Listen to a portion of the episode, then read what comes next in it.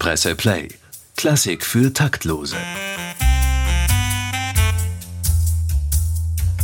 Mit Katrin Nussmeier und Wilhelm Sinkowitsch.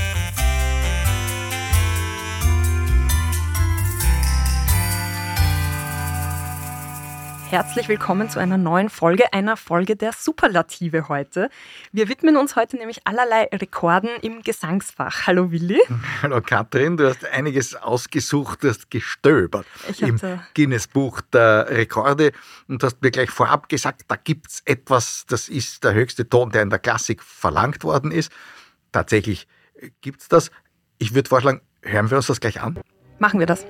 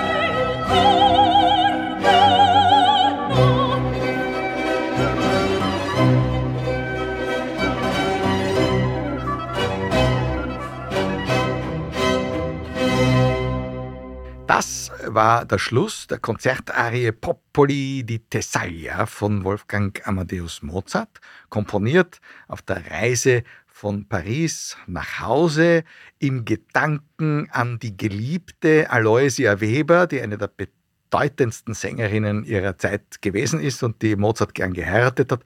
Er hat dann unter Anführungszeichen nur die Schwester Konstanze bekommen, aber im Gedanken an die Aloysia und für sie hat er diese Arie geschrieben und da verlangt er, liebe Katrin, tatsächlich das hohe G, das sonst in der Klassik so gut wie nie verlangt wird, weil eigentlich ist das hohe F, also ein ganz Ton drunter, sozusagen die Schallmauer für einen Koloratursopran. Aber die Aloysia Weber konnte das und daher hat Mozart ihr die Gelegenheit gegeben, damit zu brillieren. Hören wir uns dieses hohe G kurz an.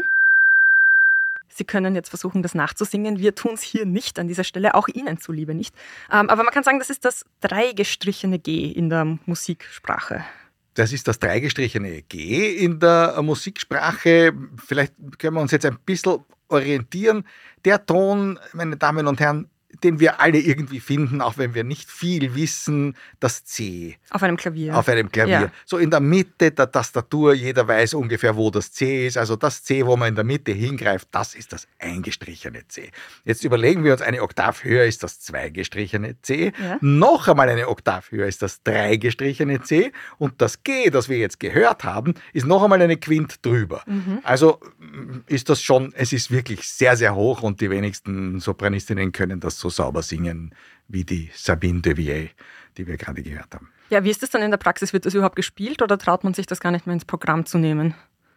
Die Frage ist gut. Also es wird sehr selten gesungen und es wird nur von äh, Sopranen gesungen, die ganz souverän über diese Koloraturen verfügen. Und das ist ein Bravourakt. Wenn man den Ton hat, ist man gesegnet, dann hat man den Ton und dann kann man damit auch brillieren. Es ist kein Malheur, wenn man den Ton nicht hat, weil es gibt tausende Arien, die gute Sopranistinnen singen können und dann müssen sie halt ohne Popoli di Thessalia auskommen. Okay. Aber kann man auch einfach den Ton auslassen oder den Ton eine Oktave niedriger singen? Das könnte man tun, aber das würde dann jeder bemerken, dass naja. das jetzt nicht im Sinne des Erfinders ist. Also dann lässt man es einfach lieber bleiben. Gibt man sich diese Blöße nicht. Na gut. An dieser Stelle könnte ich vielleicht dir ein paar äh, meiner Funde aus mhm. dem Guinness Buch der Rekorde präsentieren. Mhm. Da sind ein paar sehr lustige Dinge dabei. Ich muss dazu sagen, es gibt da eine Umrechnung, die man da immer machen muss. Also im englischsprachigen Raum werden die Töne anders bezeichnet als im deutschsprachigen. Ich habe das jetzt alles übertragen in den deutschsprachigen Raum und hoffe sehr, dass das alles so stimmt. Ich habe das mehr oder weniger double gecheckt. Aber ein paar Ungereimtheiten könnten da auch noch drinnen sein. Aber trotzdem einmal, ich erzähle dir, was ich da gefunden mhm. habe. Ja. Also der höchste Ton im klassischen Repertoire, haben wir gehört, ist das dreigestrichene G. Mhm. Was glaubst du, was ist denn der höchste Ton, den ein Mann je gesungen hat, also nachgewiesenermaßen? Also im Guinness Buch der Rekorde. Ich habe keine Ahnung. Das ist wahrscheinlich irgendein äh, Volkssänger irgendwo hinterm Ural oder so. Ich weiß es nicht. Aber ich weiß nicht, wie hoch die raufkommen können. Der Rekord der Männer liegt tatsächlich beim fünftgestrichenen Fis fünf gestrichenes Fis. Also das ist ja quasi noch zwei Oktaven genau. höher als das, was wir jetzt ja. vom Koloratursopran gehört haben. Genau, Der, dieser Rekord wurde aufgestellt von einem iranischen Sänger mhm. im Jahr 2019. Viel mehr steht im Buch der Rekorde auch nicht darüber. Mhm. Ähm, auf jeden Fall, das liegt über dem höchsten Ton eines Klavieres noch, weil das, ja, das Klavier stimmt. geht ja nur bis zum fünftgestrichenen C. Also und das, das Fis liegt noch ein paar Töne drüber. Genau, ja. Aber das ist ja noch nichts gegen das, was eine Frau gesungen hat. Eine Zeit lang hat Mariah Carey, die ja auch für ihren Stimmumfang und für ihre hohen Töne bekannt ist, ähm, den Rekord gehalten. Sie hat nämlich das viergestrichene G geschafft. Das also das gut. ist so eine Noch Oktave, eine über dem Mozart. höher als Mozarts Lieblingssängerin, ja? Mhm. Genau, genau. Und sie ist auch runtergekommen zum großen F. Also das, das zeigt ist schon, ihren das ist schon ein, ein Basston eigentlich, ja. Mhm. Ähm, aber diesen Rekord hält sie nicht mehr. Eine brasilianische Sängerin hat den gebrochen. Der liegt jetzt beim siebengestrichenen G. Das kann man überhaupt nicht mehr vorstellen. Ich weiß gar nicht, ob ich das höre in meinem Alter, das siebengestrichene G.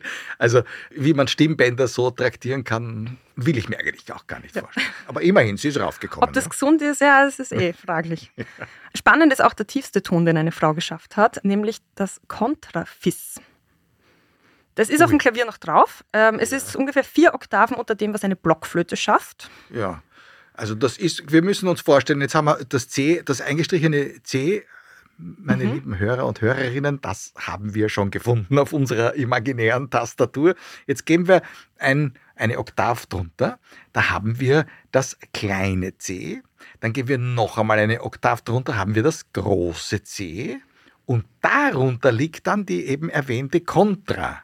Oktave. Also das ist dann schon ziemlich weit ja. unten. Ja. Und mittendrin, da ist das Kontrafis und drunter gibt es noch die Subkontra-Oktave. Mhm. Und dann ist das Klavier auch schon aus. Dann ist das Klavier aus. Genau. Ja, In diesen tiefsten Ton einer Frau können wir auch kurz reinhören. Es ist wirklich nicht viel mehr als ein Brummen, aber auf jeden Fall die Kanadierin Joy Chapman hat diesen Rekord aufgestellt. Allah.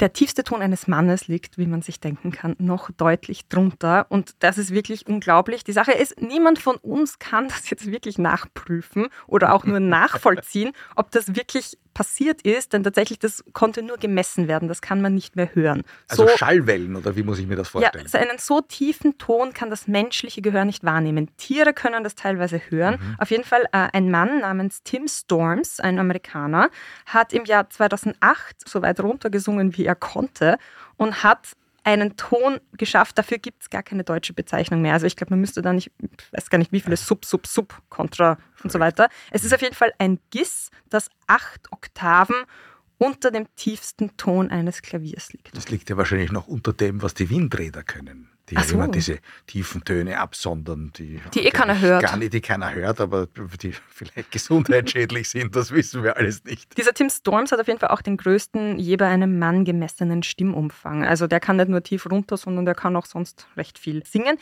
Wir können natürlich jetzt nicht vorspielen, diesen tiefsten Ton, aber wir können kurz reinhören, wie das klingt, wenn er seinen Bass auspackt. Lo, lo, lo.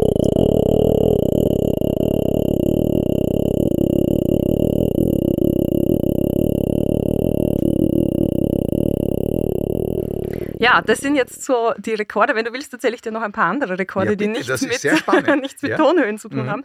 Der lauteste Mezzosopranton, der gemessen wurde, ich weiß nicht, warum man da nur den Mezzosopran äh, zum Einsatz äh, gebracht hat, aber auf jeden Fall eine Mezzosopranistin hat so laut gesungen, dass das 113,8 äh, Dezibel ergab. Das Ähm, ist ja schon ungefähr das, was ein Flugzeug produziert beim Starten. Ja, da so. gibt es so unterschiedliche Angaben. Ich glaube, dass das auch äh, ja, schwierig ist, das genau zu benennen. Ich habe eine Statistik gefunden, laut der das lauter als eine Motorsäge ist. Ähm, ja, Dann schön. genau. Mhm. Eine bulgarische Sängerin. Und den längsten je durchgehaltenen Ton hat äh, der Amerikaner Richard Fink ähm, geschafft. Der hat über zwei Minuten, genau genommen zwei Minuten, eine Sekunde und sieben Hundertstel einen Ton ausgehalten. Es gibt ein Video, er hat zum Schluss nimmer gut ausgeschaut. Das erinnert mich an eine berühmte Anekdote, wo die äh, Birgit Nilsson den sehr eitlen, sehr guten Tenor Franco Corelli zum Aufgeben gezwungen hat beim Hohen C in Turandot, dass sie beide gemeinsam singen, die Turandot und der Prinz Kalav.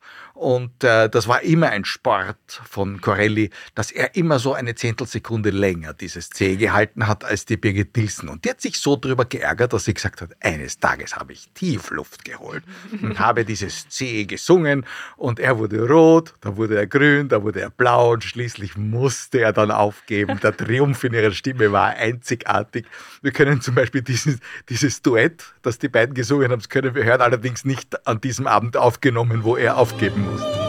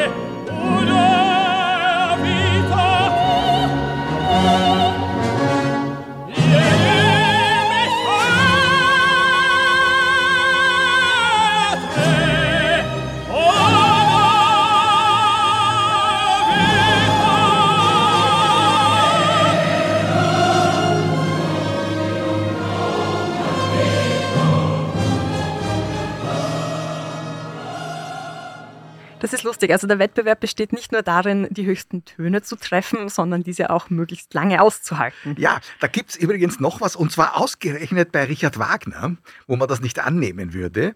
Im äh, großen Monolog des Sigmund im ersten Akt der Walküre ist ein, äh, nicht, das ist kein hohes C, das hat Wagner ja nie verlangt, aber das sind die berühmten Welse-Rufe, wo der Sigmund seinen Vater anruft, seinen nicht vorhandenen Vater anruft, äh, er hat ihm doch ein Schwert verheißen, ein siegreiches Welse, Welse, wo ist dein Schwert? Und dieses Welse, das da zweimal gerufen wird, das ist ein Sport geworden bei Heldentenören, solchen, die Kraft genug haben, die sich leisten können. Wer kann diesen Welseruf am längsten aushalten? Und diesen Wettbewerb steht wahrscheinlich nicht im Guinness-Buch, aber alle Opernfreunde, alle Wagnerianer wissen das. Lauritz Melchior ist der Tenor, der im Übrigen einer der besten Heldentenöre aller Zeiten war.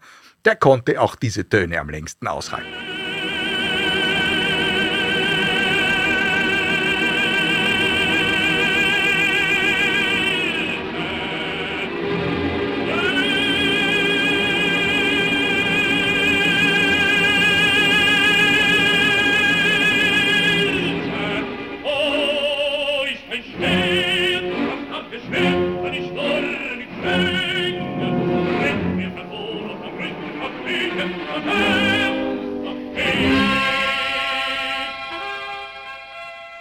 Du hast das Wort Heldentenor vorher genannt. Da wollte ich dich auch schon fragen, weil wir kennen alle die gängigen Stimmlagen. Also es gibt ja Bass, Bariton, Tenor, Alt, Mezzo, Sopran, Sopran, so von tief nach hoch durchdekliniert.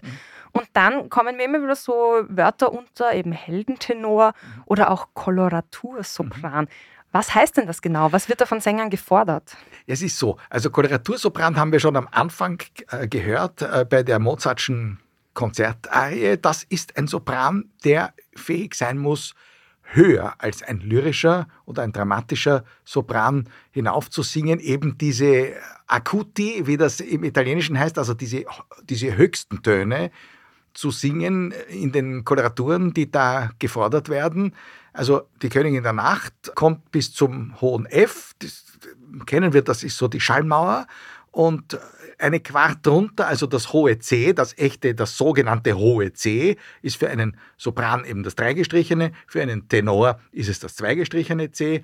Das, ah, das nennt man gleich, da muss man aufpassen. Wenn ein Tenor ein hohes C, das hohe C singt, ist, ist ein anderer Ton gemeint. Genau, das ist natürlich eine Oktav tiefer, als wenn der mhm. Sopran das hohe C singt. Also das, was wir von Nilsson und Corelli gehört haben, war einmal zweigestrichene, einmal dreigestrichene. Ah, ja klar. Nicht? Also das ist natürlich, sie sind eine Oktav auseinander. Und für wen das, ist es dann eigentlich schwieriger, kann man das sagen? Also es ist in der Regel schon für den Tenor noch eine Spur schwieriger, das okay. C zu erwischen, als für einen Sopran, der es in der Regel haben sollte. Ja. Auch das stimmt nicht ganz, denn bei den heldischen Stimmen ist die Höhe ein bisschen, also die sind die höchsten Töne ein wenig verschoben. Also Richard Wagner zum Beispiel, der sehr für heldische Stimmen geschrieben hat, verlangt kaum jedes hohe C und wenn auch nur in Zusammenhängen, wo es wurscht ist, ob er das jetzt so singt oder so. Also der Siegfried hat ein hohes C in der Götterdämmerung und wenn er das nicht singt, merkt das kein Mensch. Also das ist, äh, da, darum geht's nicht. Da ist der Stimmumfang ein bisschen weniger, mhm. da ist eher die Tiefe gefragt bei den heldischen Stimmen und dafür aber wirklich viel Kraft bis eben hinauf zu den Tönen, die verlangt werden. Also das hohe A, das hohe B, vielleicht ganz selten das H. Das ist dann schon eine Zumutung eigentlich, wenn ein Tenor so hoch geführt wird. Richard Strauss zum Beispiel als Komponist bei Tenören gefürchtet, weil er die Stimmen oft sehr weit hinauftreibt und das ist natürlich für heldische Stimmen, die schwerer sind. Das kann man sich auch gut so vorstellen. Eine schwerere Stimme kommt nicht so hoch hinauf. Mhm. Nicht? Ähm, dies ist dann satter, runder, fülliger im Ton meistens, kräftiger. Und wenn wir uns so einen typischen Koloratursopran vorstellen, die sind schlanker, meistens auch figürlich auf der Bühne und die, da sind die Stimmen auch dünner. Mhm. Und das Lustige ist ja, das Ideal, das Schönheitsideal, das akustische Schönheitsideal wäre ja auch bei einem Koloratursopran, dass diese Stimme bis in die höchsten Höhen noch ein bisschen, sagen wir, Fleisch hat. Dass das nicht so fadenförmig oder so mhm. punkt- oder so nadelstichförmig wird, sondern dass auch diese Töne noch ein bisschen Kraft haben. Okay, das heißt, es gibt für Heldentenöre und für Koloratursoprane ganz bestimmte Stücke und mhm. Opern, in denen genau. diese Qualitäten gefordert sind. Was sind so die klassischen also das Stimmfach zum Beispiel. Also wenn wir Zauberflöte kennen, viele äh, Zauberflöte hat die Königin der Nacht, typischer Koloratursopran. Ja. Die Pamina, ein lyrischer Sopran. Mhm. Der Tamino ist der Tenor. Der Papageno ist der Bariton. Ah ja. Gibt es dort auch einen Heldentenor? Ja, witzigerweise heißt aber noch nicht so. Also mhm. die, das Stimmfach des Heldentenors ist eigentlich erst erfunden worden in der Romantik. Aber es gibt bei Mozart in der Zauberflöte die Partie des ersten Geharnischten. Mhm. Und der ist eigentlich geschrieben für einen Tenor, der ein Heldentenor sein sollte. Okay. Und wer ist der größte Heldentenor unserer Zeit? Oder wer sind die, die wichtigen, die man da kennen sollte? Household Names? Also der wahrscheinlich gesuchte, gesuchteste, ich weiß nicht, ob es das gibt, dieses Wort. Der gefragteste. Der, der, gefragteste, danke, der gefragteste Heldentenor unserer Zeit ist ein Österreicher, das ist Andreas Schager. Okay. Und der singt also dann diese wirklich die ganz schwierigen Aufgaben, die Wagner dem Heldentenor gestellt hat, zum Beispiel Finale erster Aufzug Siegfried, Schmelz und Schmiedelieder, die singt er also mühelos und mit wirklich mit Kraft und hat auch Freude dran. Und das ist sehr, sehr selten. Es ist so, dass diese heldischen Stimmen sind sehr rar in allen Generationen. Und es waren, also ich habe Zeiten erlebt, späte 70er Jahre, frühe 80er Jahre, da war wirklich ein extremer Notstand. Da gab es kaum jemanden, der diese Wagner und Richard Strauss Partien, das sind die wichtigsten, die für Heldenstimmen geschrieben haben, wirklich adäquat singen konnte. Also das war wahnsinnig schwer zu besetzen. Da war in Bayreuth, wo halt Wagner gespielt wird, wirklich Notstand. Da da musste man sich eigentlich. Sängermangel. Ja, Sängermangel, das, das kann man sagen. Das ist dann später mit der langsamen Heldischwerdung des Siegfried Jerusalem der als lyrischer Tenor begonnen hatte, ist das Problem für einige Zeit gelöst gewesen. Aber da gab es halt den Jerusalem und sonst niemand. Und jetzt gibt es den Andreas Schager, es gibt noch den Stephen Gould und dann wird es schon sehr, sehr eng. Also es ist ja auch so, dass zum Beispiel die internationalen Opernhäuser müssen sich schon absprechen, wer wann zum Beispiel den Ring des Nibelungen ansetzt. So. Oder wer wann äh, den Tristan ansetzt. Denn es gibt wirklich nur ganz wenige Sänger, die imstande sind, das auf dem nötigen Niveau zu singen. Und wer ist die größte Koloratursopranistin unserer Zeit? Gibt es da mehr? Da gibt es vielleicht mehrere. Meine liebste ist jetzt die, die wir am Anfang gehört haben, die Französin Sabine de Villiers, die heuer im Übrigen eine Nicht-Koloraturpartie, eine lyrische Partie bei den Salzburger Festspielen singen wird, nämlich die Susanna im Figaro. Okay. Was singt eigentlich Anna Netrebko? Die Anna Netrebko ist ein Grenzfall gewesen. Heute ist sie jetzt langsam ein wirklich dramatischer Sopran. Die Anna Netrebko hat als lyrischer Sopran mit großen Koloraturmöglichkeiten begonnen. Und wenn wir jetzt haben, zum Beispiel, wenn wir schon bei Überschneidungen sind, wie ist die Netrebko berühmt geworden? Alle können sich erinnern an das rote Kleid in La Traviata bei den Salzburger Festspielen. Das ist die Netrebko. Das war der große Durchbruch. Also es war nicht der Durchbruch, sie war da schon ganz da, aber das war die große Sache, die man in der ganzen Welt gesehen hat und gehört hat.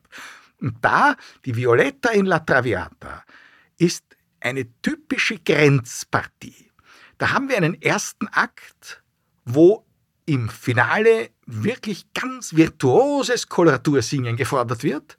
Und wir haben zwei weitere Akte, in denen eher die lyrischen und schon die fast schon dramatischen Qualitäten gefordert werden. Da kommt es dann nicht mehr auf die Spitzentöne an, sondern auf die Frage, wie werden denn die großen lyrischen Melodiebögen geformt.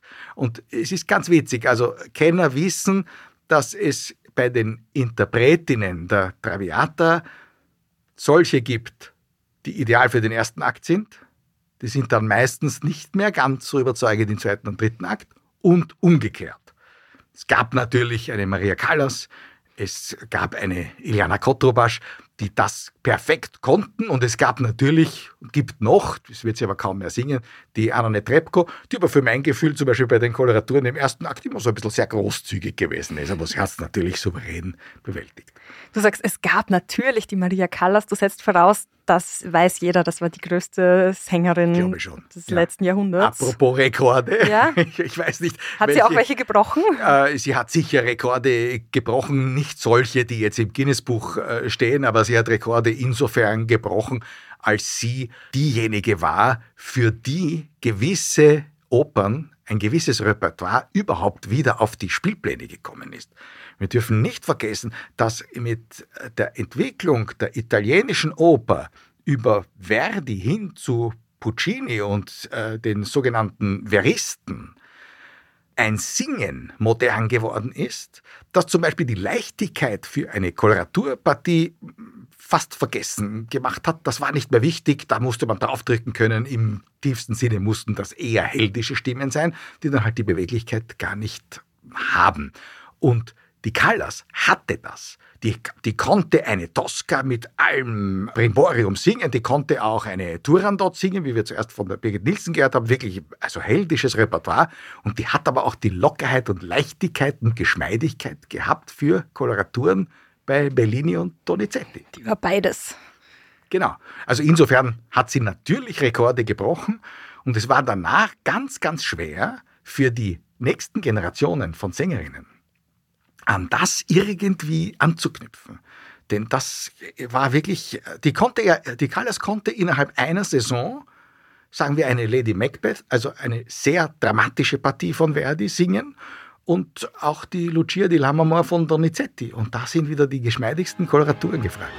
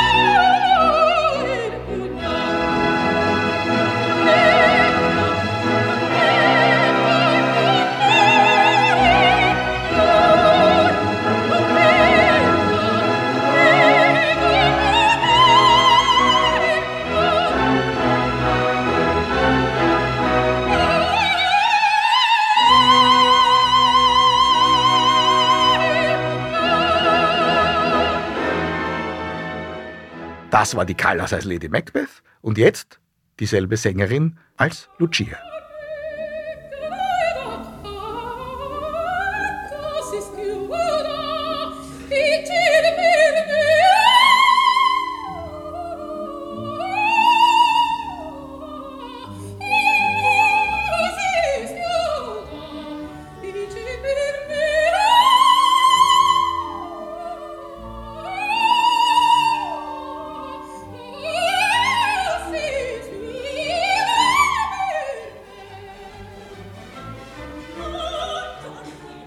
Jetzt will ich aber auch noch über die Königin der Nacht sprechen. Die hast du eh schon mal kurz erwähnt. Das gilt doch für viele, die vielleicht jetzt auch gar nicht so drinnen sind in der klassischen Materie, als die Fensterscheiben zum Klirren bringende Stimme, oder? Ja, ja, natürlich. Ich meine, die Königin der Nacht, das ist die, die treibt Mozart bis zum hohen F.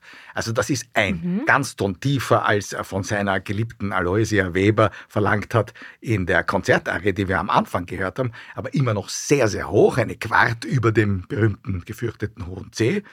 Und eine Sängerin, die imstande ist, zum Beispiel die großen beiden Arien der Königin der Nacht, wirklich mit Furor zu singen, und das ist ja ganz wichtig, da muss ja auch was ausgedrückt werden damit, und die diese Töne sauber auch noch hat, die kann eben beides. Die kann das Dramatische plus die nötige technische Leichtigkeit, um diese Koloraturtöne, diese hohen und höchsten Töne sauber zu bewältigen. Und die muss das dann auch so servieren können, dass wir die Dramatik der Szene begreifen. Denn zum Beispiel bei der zweiten großen Arie der Königin der Nacht, der Hölle Rache kocht in meinem Herzen, da sagt ja eh der Text schon alles. Das muss man hören können, die kochende Rache der Hölle. Und das geht hinauf und jeder einzelne Ton bei den Höhen ist ein Nadelstich. Und immerhin, die böse Mutter fordert ja ihre Tochter, die arme Pamina, der sie einen Dolch überreicht hat, auf, den Sarastro zu töten. Also sie soll eine Mörderin werden und der Hölle Rache kocht in meinem Herzen ist die Arie, mit der das arme Mädel davon überzeugt werden soll, sie muss jetzt töten. Das ist ja keine geringe Anforderung.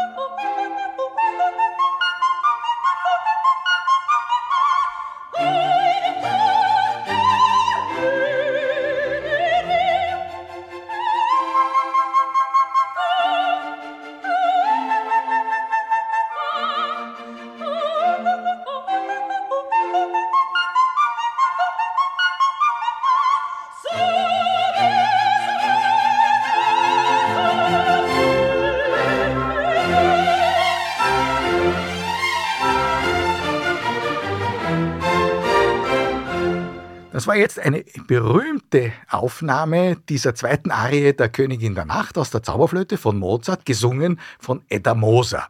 Das war eine äußerst vielseitige Sopranistin in den 70er Jahren, frühen 80er Jahren und diese Aufnahme ist sehr berühmt geworden, weil sie ins Weltall geschickt worden ist. Mit einigen Beispielen, mit dieser Sonde, ich glaube Voyager hat das geheißen. Ähm, Gemeinsam mit der Waldheim-Stimme. Genau, mit der Stimme von, von Kurt Waldheim, ganz genau, damit man weiß, was die Menschheit alles leisten kann. Und also diese Arie der Königin der Nacht, die schwebt irgendwo in dieser Fassung, die wir gerade gehört haben, da oben. Und ich finde ja, die Edda Moser hat das insofern interessant mm, gelöst, weil ihre Stimme auch bis in die äußersten Höhen hinauf noch ein bisschen Fleisch hat. Die, die sagt auch noch was aus. Und diese Wut, die da in dieser Bühnenfigur ist, die kann man da wirklich hören. Witzigerweise, äh, die Edda Moser hat mir selber mal erzählt, wie diese Aufnahme entstanden ist. Oh ja. Unter dem äh, Dirigenten Wolfgang Sawallisch, langjähriger äh, Chef in der Bayerischen Staatsoper. Wie lange ist das jetzt überhaupt her? Ja, das ist ungefähr, also ich schätze, das wird um 1980 herum gewesen sein. Vielleicht sogar ein bisschen früher. Die Aufnahme ist so entstanden, dass die Edda Moser ins Studio kam, um diese beiden Arien einzuspielen und erfahren hat, dass die Ehefrau des Dirigenten eigentlich eine andere Königin der Nacht wollte und bei der Plattenfirma interveniert hat, das möge doch eine andere Sopranistin singen. Daraufhin hat die Edda Moser so eine Wut gehabt, das dass ist ganz überzeugend. in, wurde. sie war in the mood für der Hölle Rache kochte in meinem Herzen und ich finde, das kann man auch hören. Das ist eine lustige Anekdote. Ja, das, es geht ja auch darum, natürlich in der Musik diese hohen Töne so zu singen, dass sie auch überzeugend und gut klingen. Nicht nur so wie im Guinness Buch Genau. der Rekorde, die Töne halt irgendwie zu schaffen. Genau das ist es ja. Weil ich meine, so ein hoher Ton äh, für sich ist ja noch keine Qualität. Da sind wir ja bei einer ganz wichtigen Diskussion, die immer wieder geführt wird. Es gibt ja viele hohe Töne, die sich Sänger einlegen, die sie singen, obwohl sie gar nicht in den Noten stehen, weil es gut klingt. Show-off, nur ein bisschen angeben. Absolut, ein bisschen angeben, ganz genau. Wirklich? Die schummeln dann einfach mal ein Absolut. hohes A irgendwo rein, was ja, gar nicht na, was heißt nötig ein hohes. A? Also zum Beispiel eine der berühmtesten Opernszenen, in denen jeder sagt, da wird das hohe C gesungen.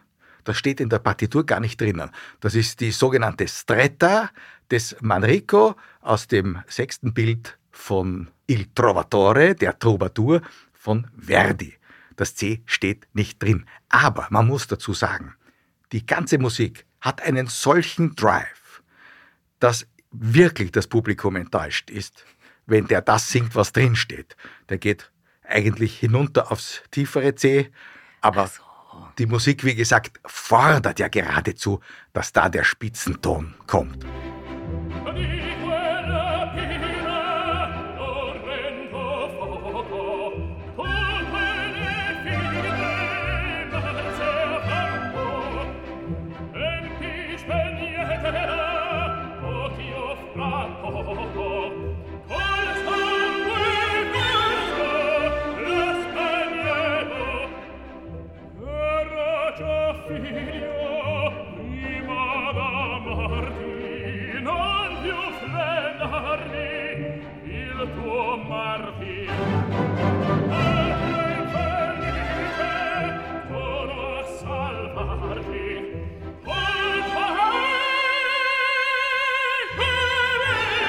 Partie gewesen ist, hat dann nachher beim Bühnentil gesagt, das ist unglaublich, die kommt bis zum hohen X. X.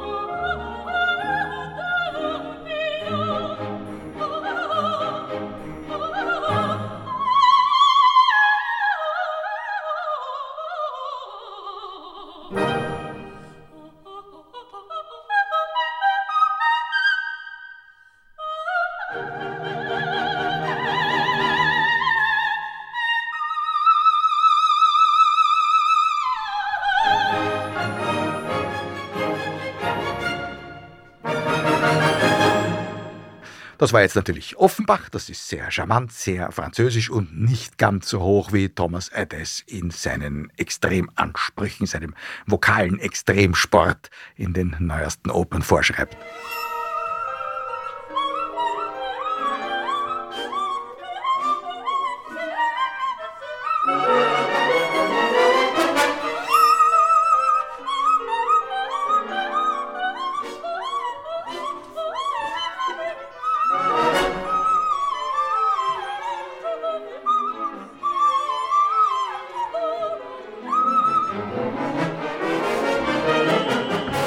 So weit gehen also zeitgenössische Komponisten.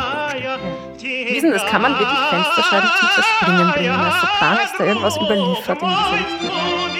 Ich weiß nicht, ob das nur in Cartoons vorkommt. Manchmal hat man das Gefühl, dass einem die Brillengläser zerspringen. Vor allem, wenn die Töne dann nicht ganz richtig sind.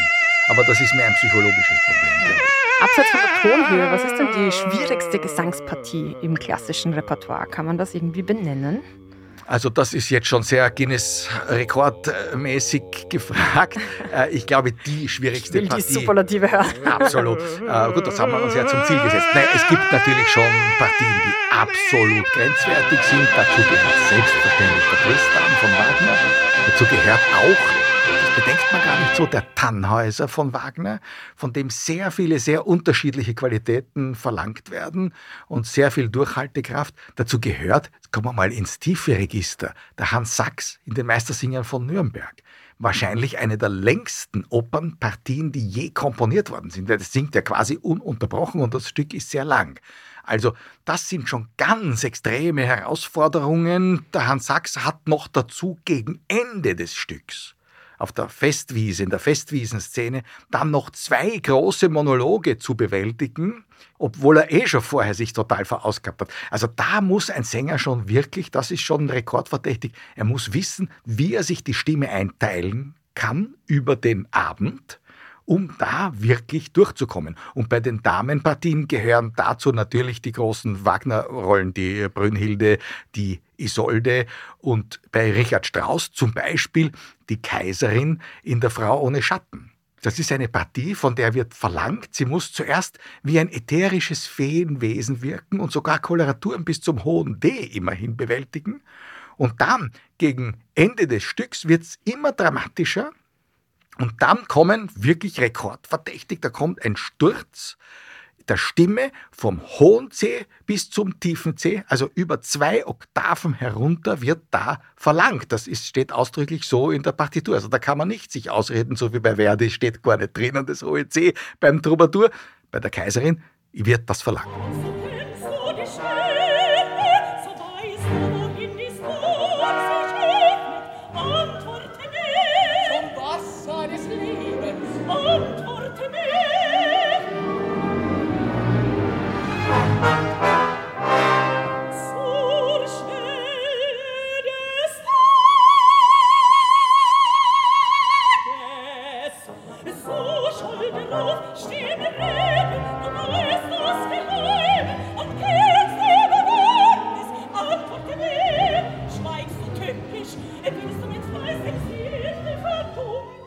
Also dieser Richard Wagner, über den wir übrigens auch schon eine eigene Folge gemacht haben, die Sie natürlich gerne nachhören können, der hat seine Sängerinnen und Sänger wirklich nicht geschont.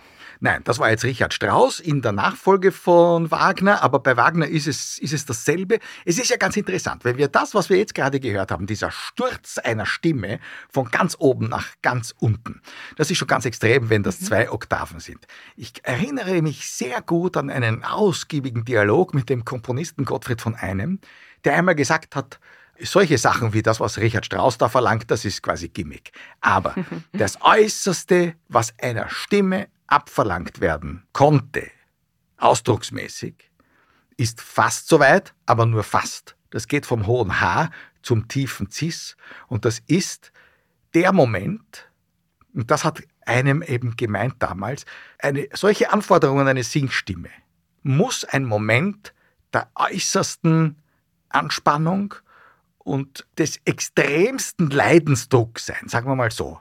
Und es ist die Kundry im Mittelakt von Parsifal, in dem Moment, wo sie sich offenbart in der Kussszene mit Parsifal, wo er widersteht, als erster und einziger Mann widersteht er der Verführungskraft dieser Frau. Und sie erklärt, warum sie, der böse Dämon, der alle verführt, die Schlange, die paradiesische Schlange sozusagen, die Höllenrose wird sie einmal genannt, ja, warum sie, wie sie selber sagt, von Welt zu Welt wandern muss, weil sie verflucht ist, und zwar durch einen Blick. Sie stammt auf Golgotha und sie nimmt quasi die ganze Schuld des Menschengeschlechts auf sich. Sie sieht den sterbenden Christus und lacht. Ich sah ihn, ihn und lachte. Und dieses Lachte ist dieser enorme Sprung, da stürzt die Stimme in den Orkus hinunter. Und dann ist eine endlose Pause. Dann beginnt die ungeheuerste, die traurigste Musik, die man sich überhaupt vorstellen kann. Es sind ein paar Töne. Und dann sagt sie, da traf mich sein Blick. Existenziell. Und das ist auch unsere Schuld quasi, die da komponiert ist. Und Gott wird von einem hat dann ihm gemeint, Wagner führt hier die Stimme zum Äußersten.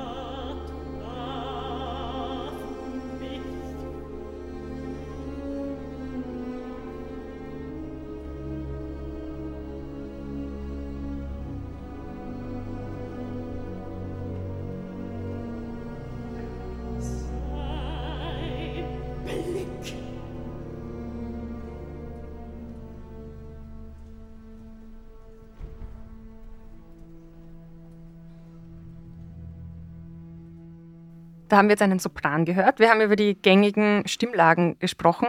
Was ist ein Countertenor? Das ist mir immer wieder untergekommen. Ja, das ist eine gute Frage. Der Countertenor ist eigentlich der Ersatz für die Kastraten. Wir haben ja Hm. Kastratenersatz. Ja. Kastratenersatz. Es ist ja das natürlich längst verboten, Kastratenunkultur, die ja im Barock als eine höchste Kultur gesehen wurde. Denn wenn ein Sängerknabe eine schöne, besonders schöne Stimme hat, dann hat man ihn kastriert, damit diese Stimme erhalten bleibt. Und diese Kastraten, das waren die Primadonnen der damaligen Zeit. Die haben unendlich viel Geld verdient und waren wirklich, also jedenfalls die bestbezahlten Bühnendarsteller, die es gegeben hat. Die waren äußerst virtuose Sänger, kamen sehr, sehr hoch hinauf, mindestens so hoch wie Aloysia Weber für, für ja, Mozart. Ich würde sagen, kommen die dann oder kamen die dann höher als die Sopranistinnen, weil Frauen Ja. ja, auch tendenziell eher ein bisschen tiefere Stimmen haben als Kinder. Genau, und das war's auch. Und es wurden viele barocke Singstimmen sind gesetzt oder Partien sind gesetzt für solche Stimmen, die dazu fähig gewesen sind. Also die äußerste Virtuosität wurde von den Kastraten verlangt. Das kann heute keiner mehr singen, oder? Das kann heute niemand mehr singen, außer eben die sogenannten von dir gefragten Countertenöre.